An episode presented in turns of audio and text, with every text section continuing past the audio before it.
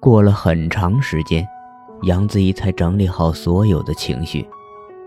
一切的一切都好像刚刚发生在眼前一样。他多么希望有如果，但世界上没有如果。两个人坐在教室里的桌子上，杨子怡靠在方墨的肩膀上说：“谢谢你，关键的时候还能借我一个肩膀。”方墨扫了眼眼睛红肿、鼻尖红肿的他，叹了口气：“ 也就在这里借你一个肩膀。”什么意思？杨子怡抓紧了他的手臂。忽然，教室外面投来几道来回晃动的聚光灯，射得二人睁不开眼睛。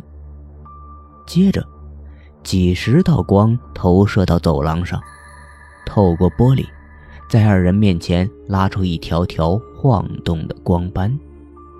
又怎么了？杨子怡问。方墨没有理会。抓起他的手腕就往教室外面走。杨子怡没有动。虽然经过了刚才的事情，他已经对方墨十分信任，但他不习惯这样被人拽着。他的声音很倔：“你不告诉我，我不走。”而此时此刻，方墨的声音异常严肃：“我们必须离开，他们来了，再不走。”就有麻烦了。他们。